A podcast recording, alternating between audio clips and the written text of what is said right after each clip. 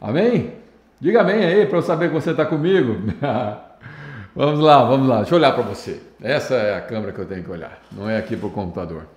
Aliás, fizemos um arranjo aqui, não sei se ficou muito bom, mas estamos experimentando, tá bom?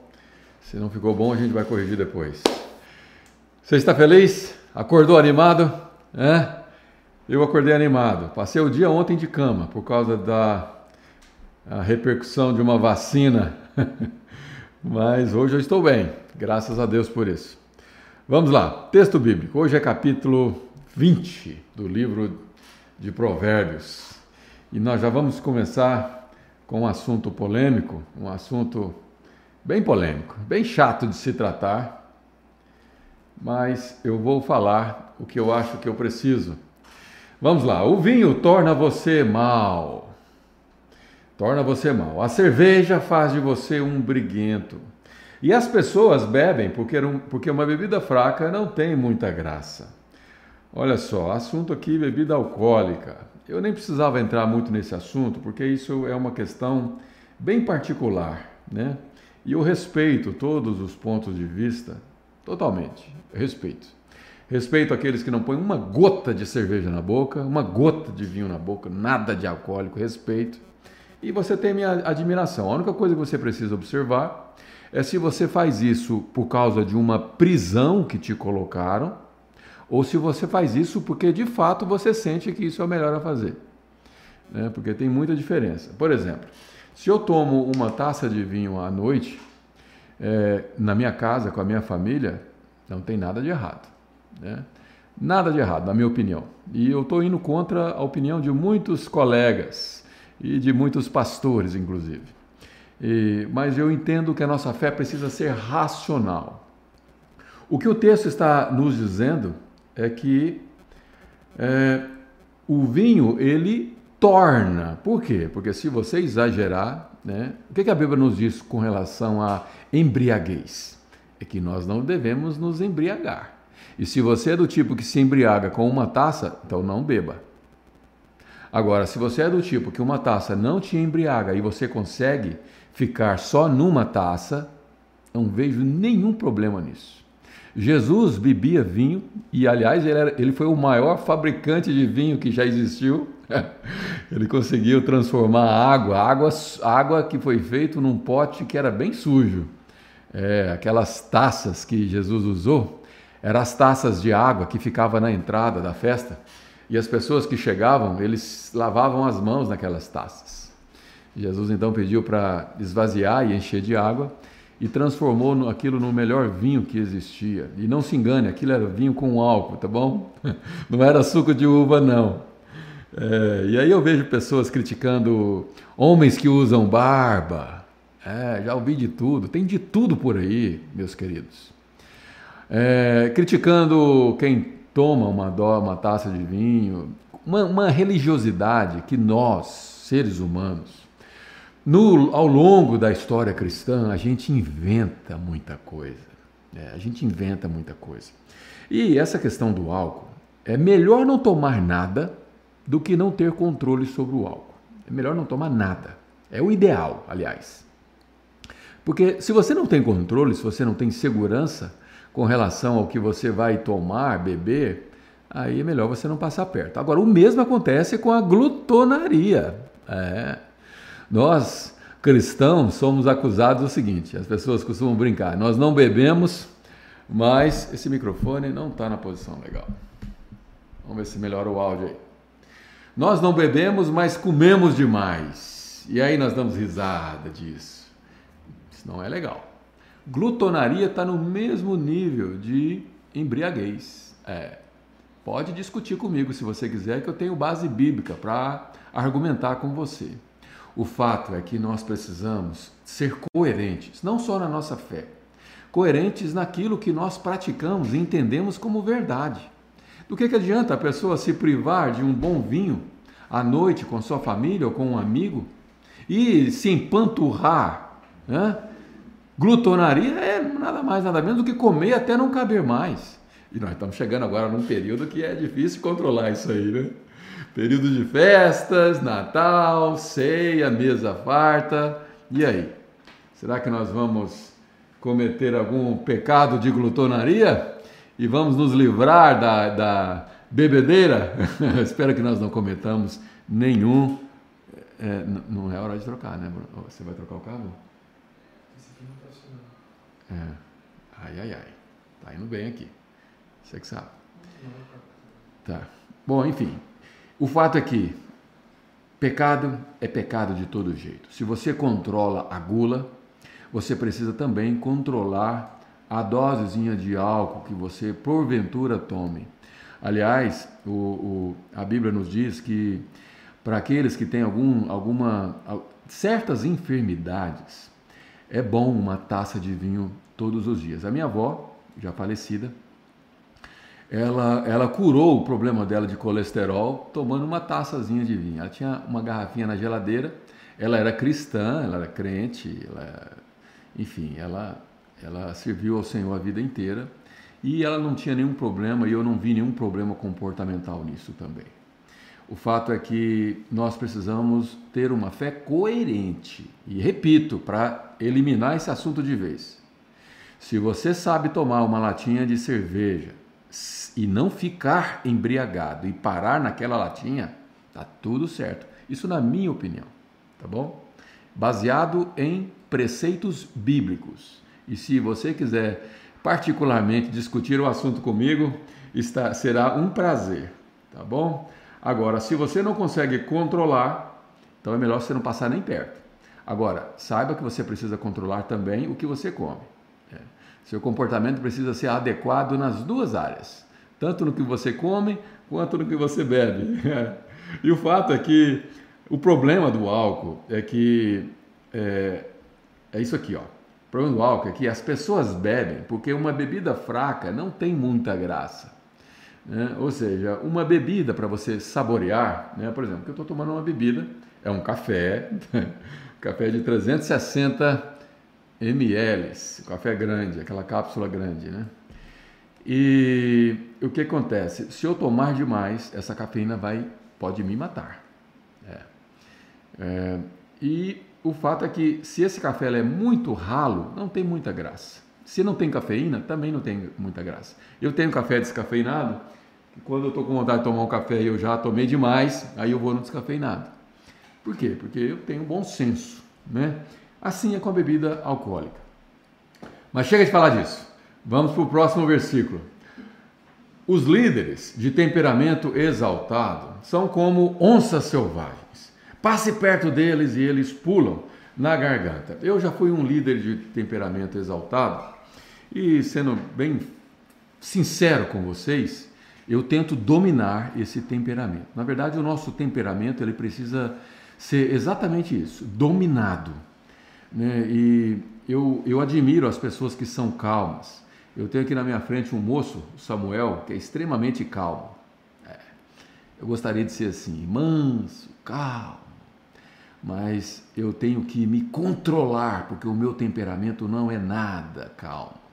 Eu sou muito, eu sou muito sanguíneo, né? e nada de errado com isso. As pessoas têm temperamento, né? Existe um, é, existe um, um estudo comportamental baseado no conceito DISC.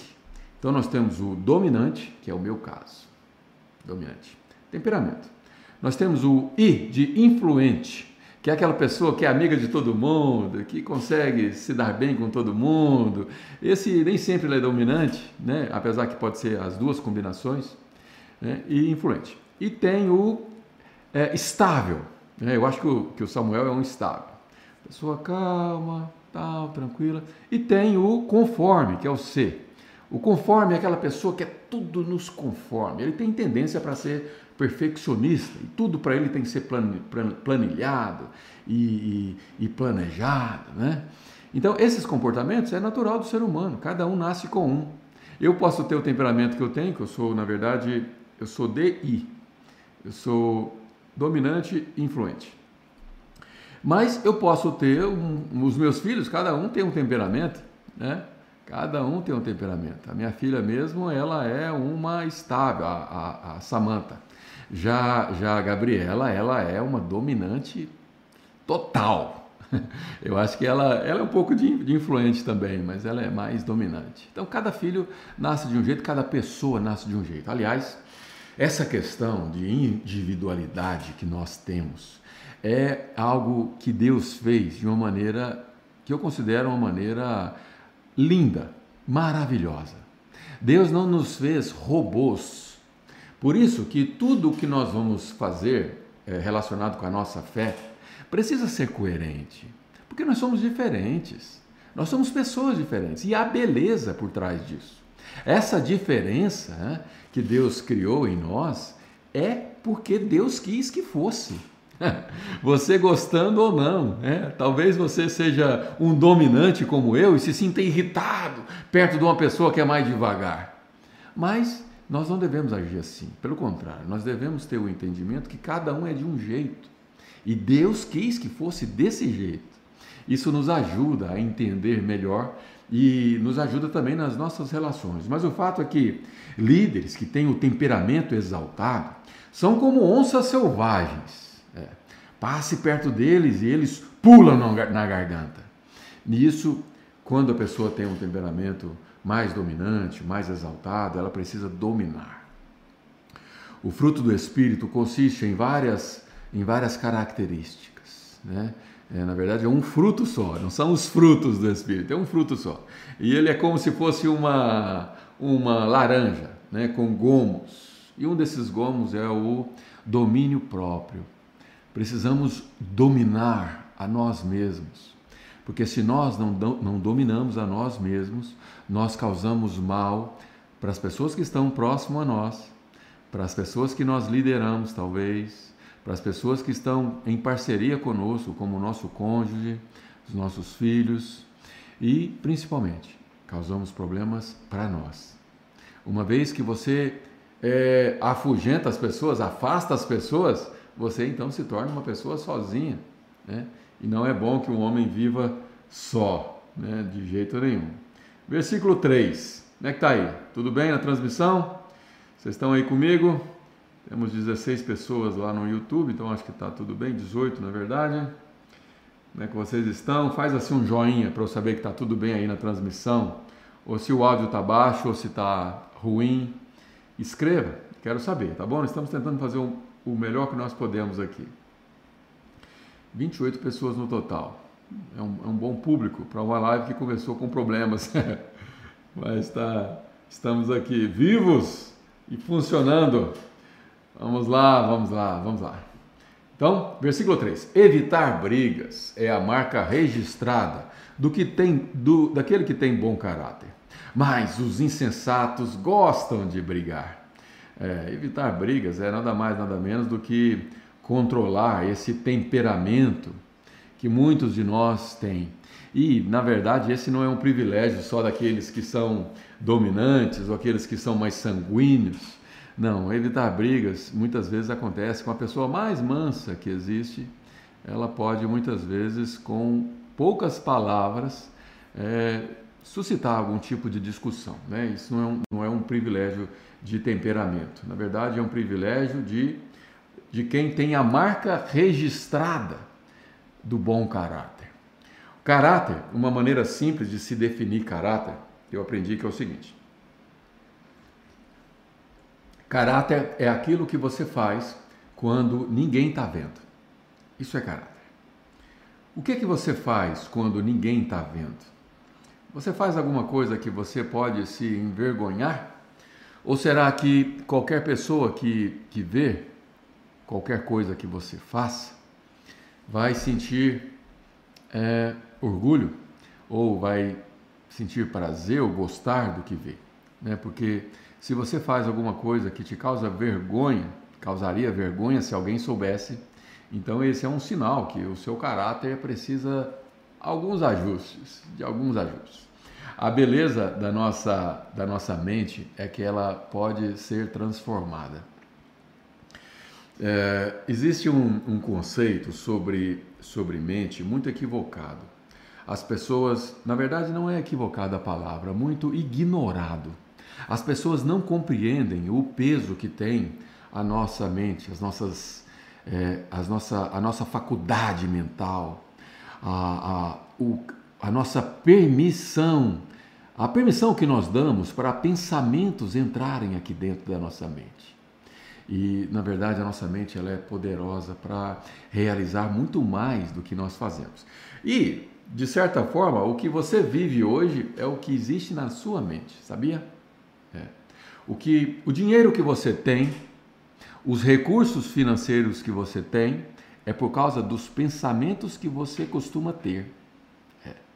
Se você soubesse o que você não sabe, você seria, você não seria quem você é. vamos lá, vamos tentar, vamos tentar recompilar isso aí. Se você soubesse o que você ainda não sabe, você não se, você seria quem você ainda não é. Talvez você precise de mais, você precise de um resultado melhor na sua vida, seja financeira, seja em qualquer área. Né? Muitos sofrem na área sentimental, relação com casamento, relacionamentos. Casamento, namoro, existe aí uma, uma, uma carência nessa área, uma carência terrível. E a verdade é que é, tudo começa na nossa mente nós precisamos desenvolver a nossa mente no sentido de pensarmos direito, pensar corretamente, pensar de maneira saudável. Né? E para isso nós precisamos alimentar a nossa mente com coisas saudáveis, eliminando todos os pensamentos que são nocivos, aqueles resultados que nós gostaríamos de ter. Né? As pessoas, ao invés de se alimentar de um de uma reflexão como essa aqui, esse devocional que nós fazemos todo dia, é um bom, um bom exemplo de algo que você precisa alimentar a sua mente. Aqui nós estamos trazendo a palavra de Deus, que só ela já bastaria. Né? Se eu apenas lesse os textos, já bastaria, não precisaria de nenhum comentário. Mas nós temos aqui um desafio de trazer é, sabedoria para a nossa, para nossa mente trazer a sabedoria e o entendimento do que Deus quer para nós. É, se você passa a alimentar de coisas desse tipo, ao invés de se alimentar de coisas ruins, coisas que não te trazem esperança, você tem uma, uma, um resultado bem diferente, bem diferente. Experimente isso na sua vida. Evitar brigas é a marca registrada do que tem bom caráter, né? acabamos de ler. Mas os insensatos gostam de brigar. Isso é a característica de quem tem mau caráter né, é uma característica de quem é, não tem bom senso. E ter bom senso é o apelo do livro de Provérbios. Estamos em busca do bom senso o tempo todo, né, em busca daquilo que uma pessoa que é sábia ou que está na jornada da sabedoria costuma fazer. Né? Vamos lá, versículo 4. O fazendeiro que tiver preguiça de plantar na estação certa, não terá nada para ceifar na época da colheita. Existe tempo para tudo, existe o tempo de se plantar, o tempo de se colher. Né? E, e a pessoa que trabalha no campo, ela sabe que existe o tempo certo de fazer uma, uma plantação, né? principalmente quando é na agricultura, quando é uma, uma plantação, é, uma hortaliça, uma, uma questão de pomar, é, isso não se aplica, mas em questão de, de plantação de milho, por exemplo, apesar que a, as coisas estão cada vez mais fáceis, né? mas mesmo assim ainda existe o tempo, né? existe as, as, as estações aqui no Brasil elas não são tão bem definidas quanto em outras regiões, né? Estados Unidos, por exemplo, agora, final do ano, é inverno de verdade, neva em alguns estados. No Brasil, o inverno, muitas vezes a gente confunde se já terminou o inverno, se já começou o verão. Mas mesmo assim, mesmo aqui no Brasil, existe a, a época certa de se plantar. E o apelo aqui é o seguinte: é que existe o tempo certo para cada coisa e nós não podemos postergar. Porque se nós postergamos, ou seja, se nós deixamos para fazer depois, então nós perdemos o time, é, perdemos o tempo certo. E muitas pessoas vivem perdendo o tempo certo de se fazer o que precisa ser feito. É, você sabe o que precisa ser feito. Tem coisas na sua vida que precisa de uma iniciativa sua imediata. Aliás, o tempo certo de você ter tido essa iniciativa foi ontem, mas por alguma razão que eu tenho certeza que até você desconhece, você não toma. E o tempo está passando. E o fato é que é, isso pode trazer consequências lá na frente. No caso aqui da analogia com o fazendeiro, é, a consequência é que não terá nada para ceifar ou para colher na época da colheita. Todos colhendo a seu redor. Você olha para o lado, fulano está colhendo, o outro fulano está colhendo. Você olha para o outro, o outro está tá colhendo e você não está. Né? Por quê? Porque você não plantou no tempo certo. Portanto, o tempo de se plantar, de se fazer o que tem que ser feito é hoje. Não é amanhã, não é depois, é hoje.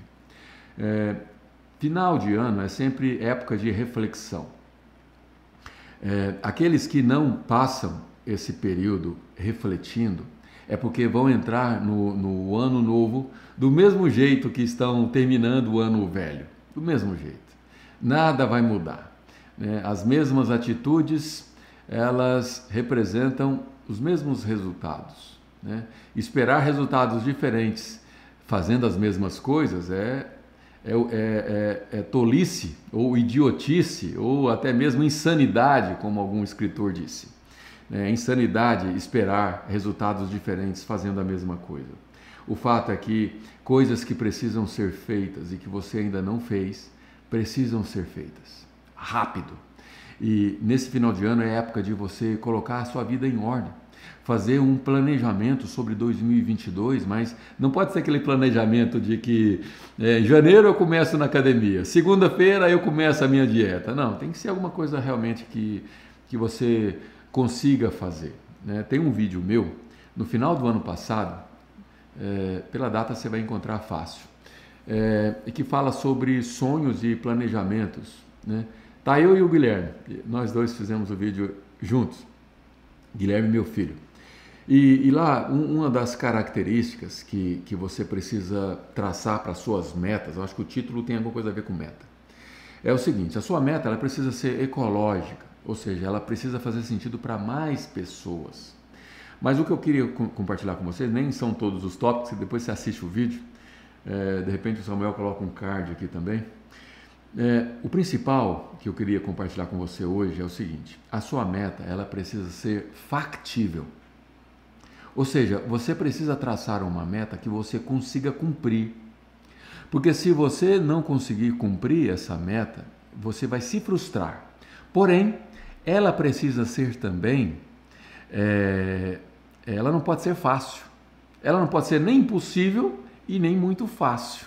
Né? Ela tem que ser uma meta é, que te exige algum esforço.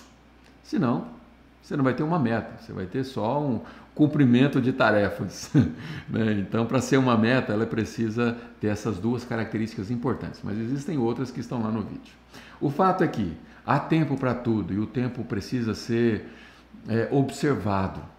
Por quê? Porque se você não observar, os seus resultados vão ser ruins. Versículo 5: Saber o certo é como ter águas profundas no coração. Águas profundas no coração, o que, que é coração? Qual que é o, o sentido de coração na Bíblia? Bem, coração na Bíblia diz respeito à mente. E ter águas profundas na mente é você adquirir conhecimento. Quanto mais conhecimento você adquire, quanto mais sabedoria você busca, quanto mais entendimento você tem das coisas a, a seu respeito, a respeito de Deus, é, é, mais profundas são essas águas na sua mente. O sábio, ó, sábio, as tira de dentro do poço quando é necessário. Então, ter a mente com bastante conhecimento, e não apenas conhecimento, mas também sabedoria, faz com que você tenha águas profundas na sua mente. E o sábio, você, quando precisa, você sabe aonde tirar. Né? Quando é necessário, você tem a abundância de conhecimento para você usar nos seus dias. Versículo 16: Muitos se dizem amigos leais e confiáveis, mas onde na terra você pode encontrar gente assim?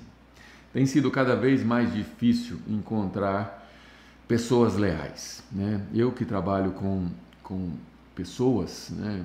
Eu tenho na minha empresa vários funcionários, E eu tenho observado isso na prática já há muitos anos, né? Desde quando eu comecei a empreender, e eu faço isso há mais de 30 anos, é, não parece, eu sei, mas eu, eu já tenho uma estrada nessa é, na vida e essa, essa questão sobre lealdade, ela é sempre, ela é sempre evidente, né?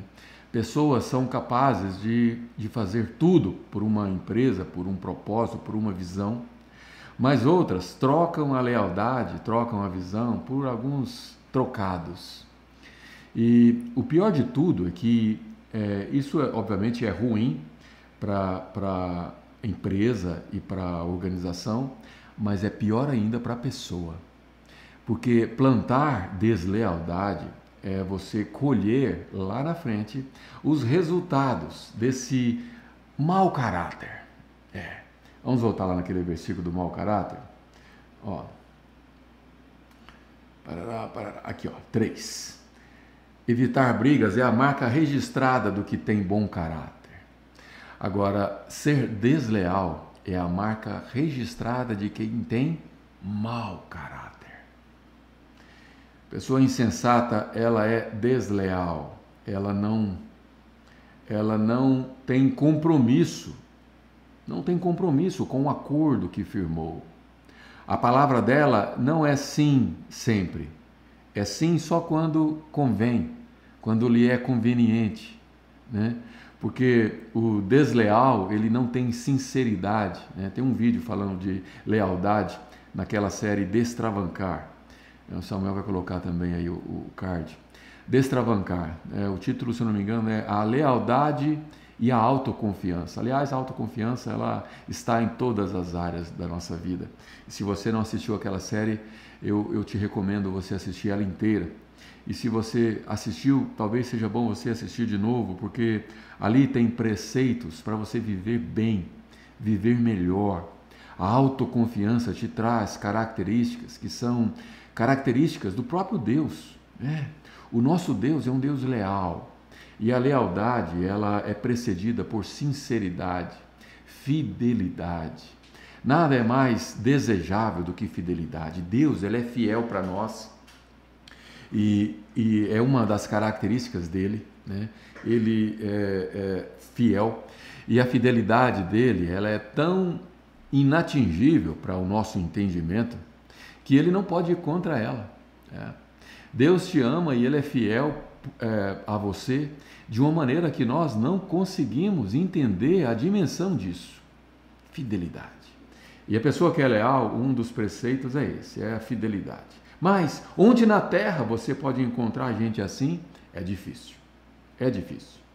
Porém, aqueles que aqueles que têm esse entendimento do valor que tem a lealdade, porque, por que é difícil a lealdade? A lealdade muitas vezes faz você é, se prejudicar, ou seja, faz você tomar decisões e um posicionamento que você poderia tirar proveito, mas você decide não tirar proveito em favor da lealdade que você tem. Lealdade com seu cônjuge.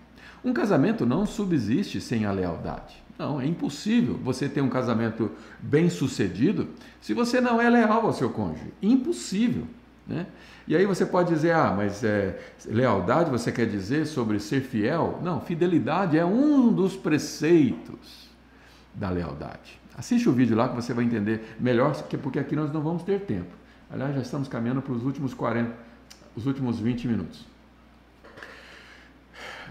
A lealdade envolve sinceridade, o cônjuge que não é sincero um com o outro, ele não tem uma, uma relação gostosa, confiável. Confiável.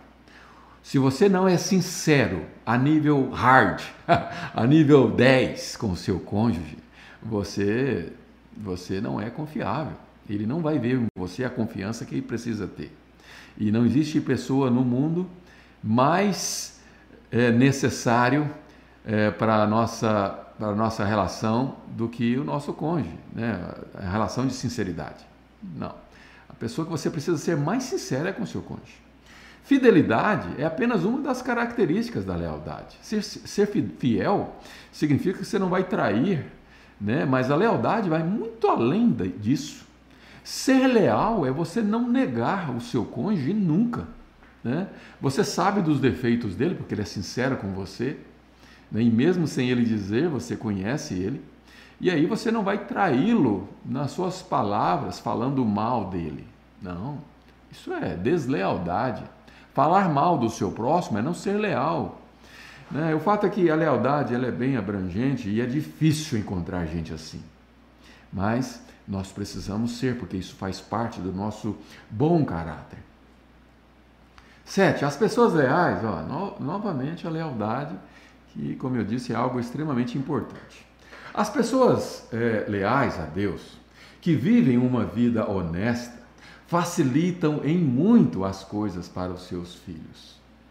É, a lealdade a Deus, né? Nós precisamos ser leais a Deus, ao nosso cônjuge, aos nossos amigos, aos nossos é, é, parentes, aos nossos é, colaboradores, aos nossos líderes. É, e, e as pessoas que são assim, elas facilitam muito as coisas para os filhos. E por quê? Por que será que Salomão registrou essa analogia desaguando nos filhos? Bem, primeiro é porque o resultado de uma pessoa leal, ele é fabuloso. Fabuloso. À primeira vista, parece que ser leal a, a uma visão, ser leal a uma pessoa, ser leal a, a. Enfim, existem em todas as áreas da sua vida, se aplica a lealdade a princípio parece ser danoso para a pessoa que é, tenta ser leal. Porque dizer não às oportunidades é, para ser fiel à sua lealdade, né, se, se, eu posso dizer dessa forma, parece ser um prejuízo. É, parece ser um prejuízo. Por exemplo, um funcionário. Funcionário que está ali engajado na empresa, na mesma visão, de repente recebe uma, uma proposta melhor. Se ele tomar aquela decisão baseado na proposta melhor, ele está sendo desleal à empresa que deu aquela oportunidade para ele.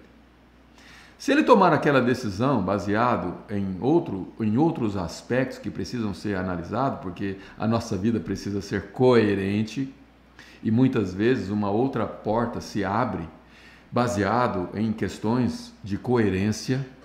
Agora, se a motivação é o salário, você está sendo desleal. Não tenho dúvida disso. Na sua vida, frutos de é, algo que você vai colher lá na frente, como tudo que a gente faz. Tudo, todas as decisões que nós tomamos, todas as ações, tudo que nós falamos, tudo que nós fazemos, são frutos. São, ou melhor, são sementes que nós plantamos e que lá na frente se transforma em frutos. Portanto, atos de lealdade ainda que nos cause algum tipo de dano lá na frente, ou seja, o resultado daquilo é bom. E é bom, e aquilo é um pouco daquilo que nós falamos ontem, não sei se foi ontem, se foi segunda-feira, falamos sobre é, a recompensa que Deus nos dá. Deus nos recompensa muito melhor do que se você tivesse aplicado dinheiro no banco. Não, ele, ele, ele nos recompensa muito mais porque ele é exagerado em nos recompensar. E esse exagero da recompensa, da lealdade, ele deságua nos nossos filhos. Sim, os nossos filhos, eles herdam de nós o nosso legado. Aquilo que nós fazemos, quem nós somos, é herdado pelos nossos filhos. Um, uma pessoa que dedica a vida é, servindo a Deus, por exemplo, um missionário, ele talvez ele termine a sua vida sem nenhum centavo guardado. Né? Existem pessoas assim que eu admiro. Porém, os filhos, eles herdam aquela herança, aquela herança de uma vida dedicada a Deus. Aquilo é valioso. Agora, as outro, outro, outro tipo de, de pais, né? por exemplo, aqueles que a Bíblia é, chamou para que pudessem ser produtivos, prósperos, governantes e que constroem coisas e que geram empregos. Né? Nós fomos chamados para ser assim. Alguns especificamente foram chamados para ter uma vida totalmente dedicada a missões. Outros, que é a maioria, foram chamados para reinar com poder. É, você foi chamado para reinar, mas reinar de uma maneira realmente que faça a diferença. Você foi chamado para ser grande. Falamos sobre isso ontem. Se você não é grande, então você é o quê?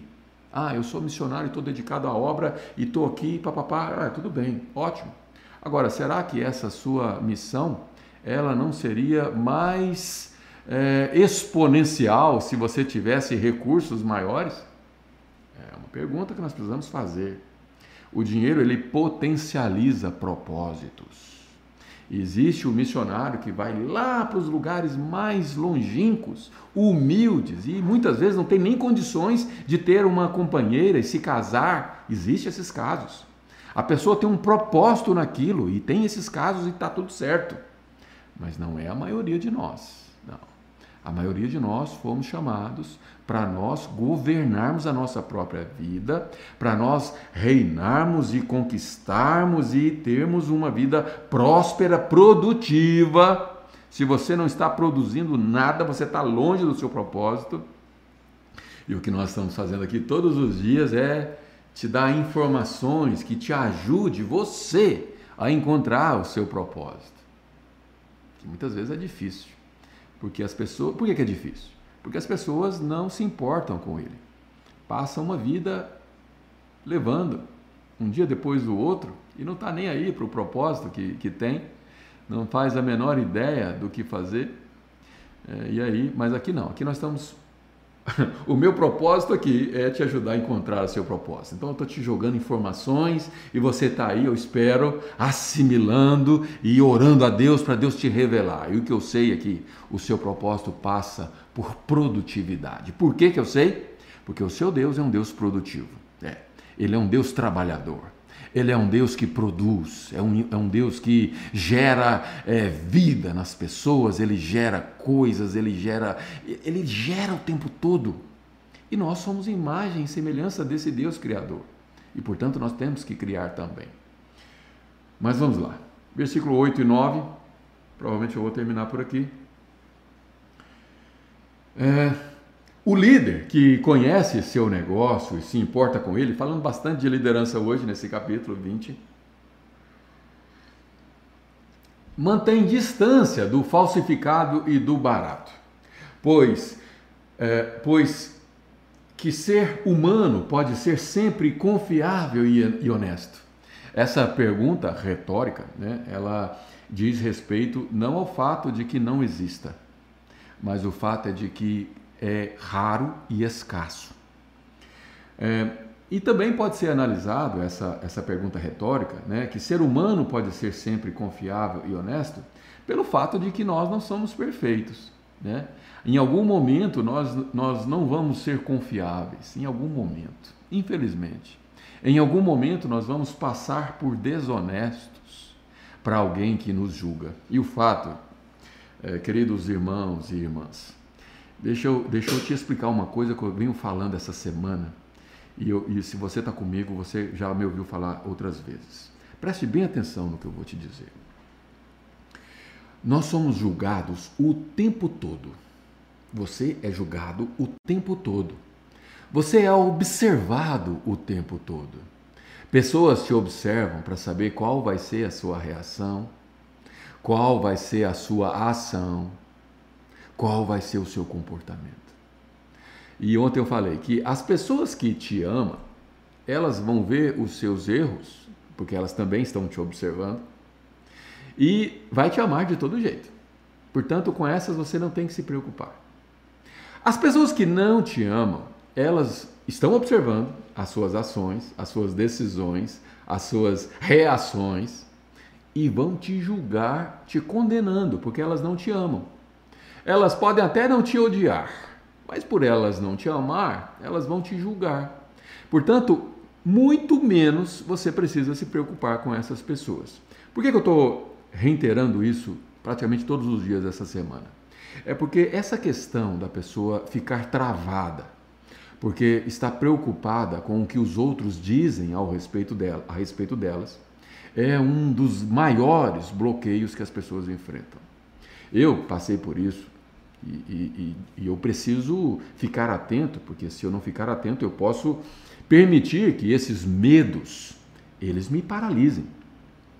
Se eu ficar observando as críticas, observando aqueles que não me amam e o que eles dizem ao meu respeito, ou pior ainda, se eu ficar interessado em querer saber o que eles pensam, eu vou descobrir que o que eles têm para me dizer não é nada motivador, não. Muito pelo contrário, eles vão querer me derrubar. E se eu ficar também observando só aqueles que me amam, né? Ah, nós lemos um dia desse que é, acumular é, elogios não fazem bem a você.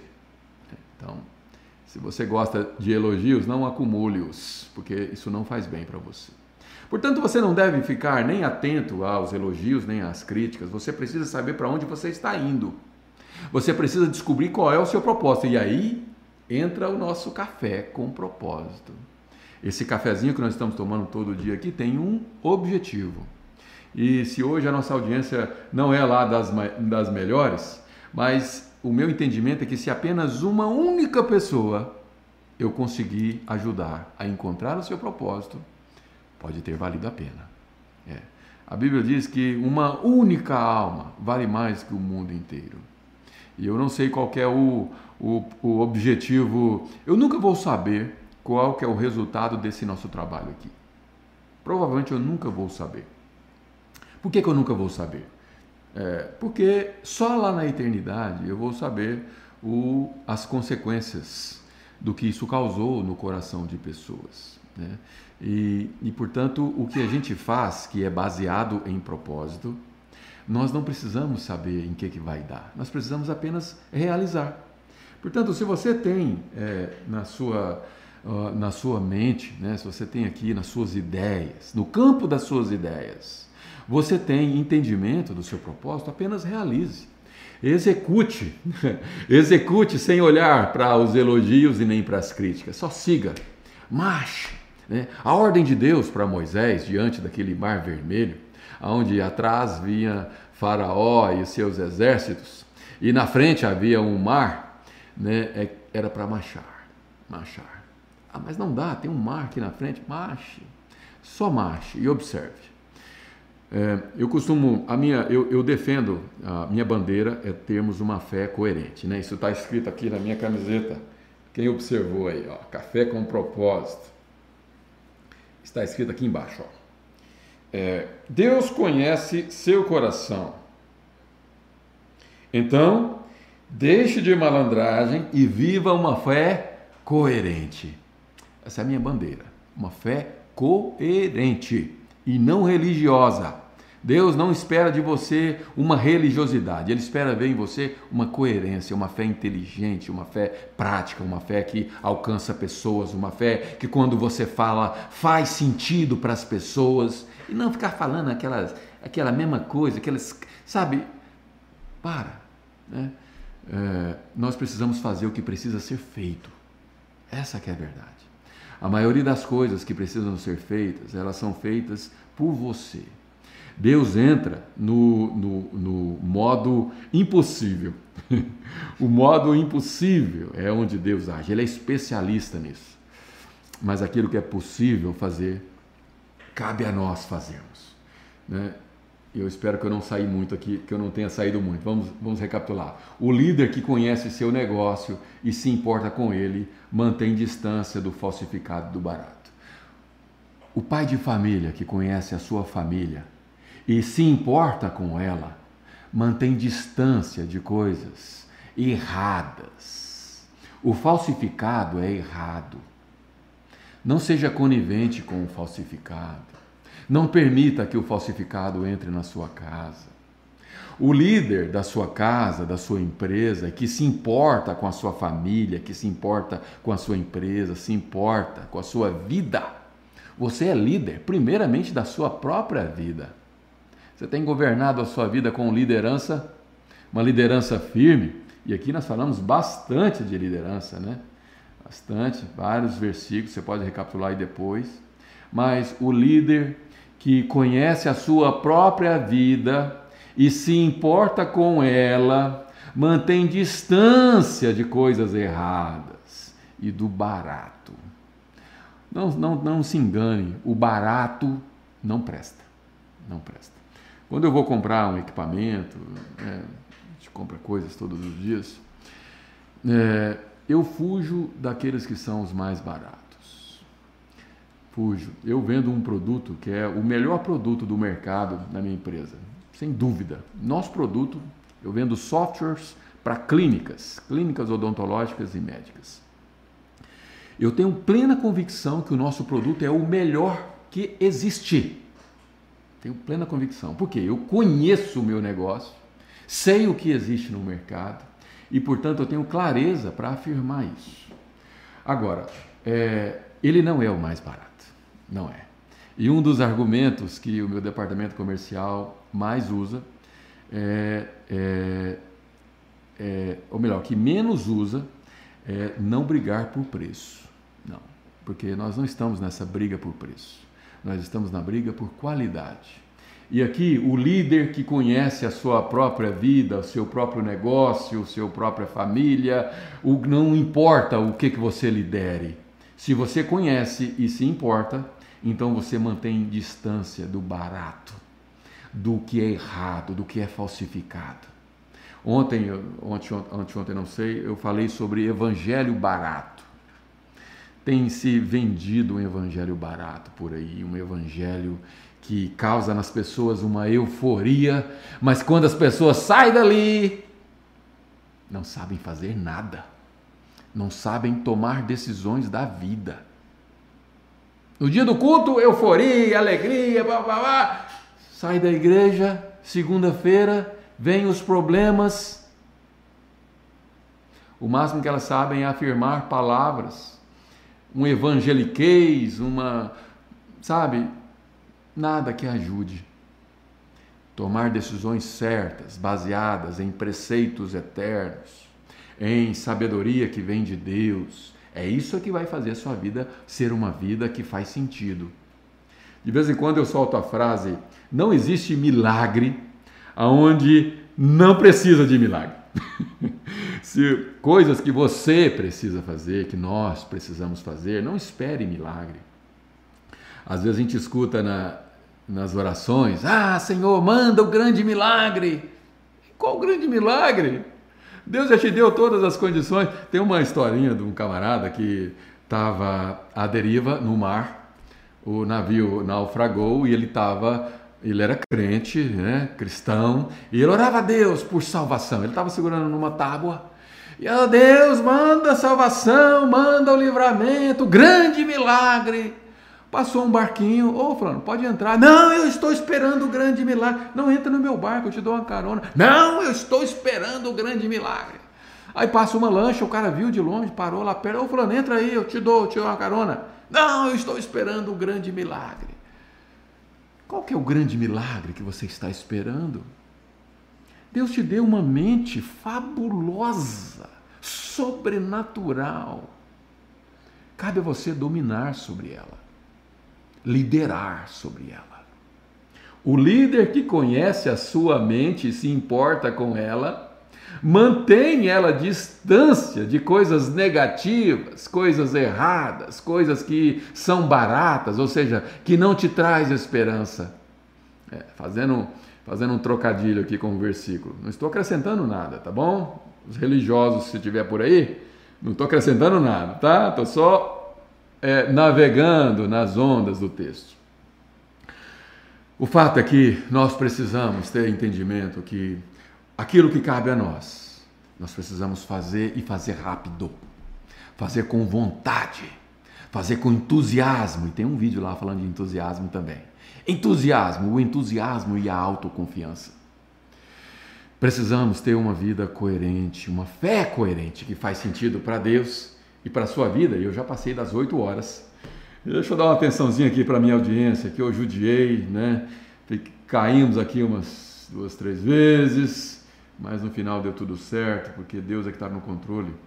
Ó, tivemos aqui talvez um recorde, hein, ô, ô Samuel? 14 mais 26, quase 40 pessoas simultaneamente.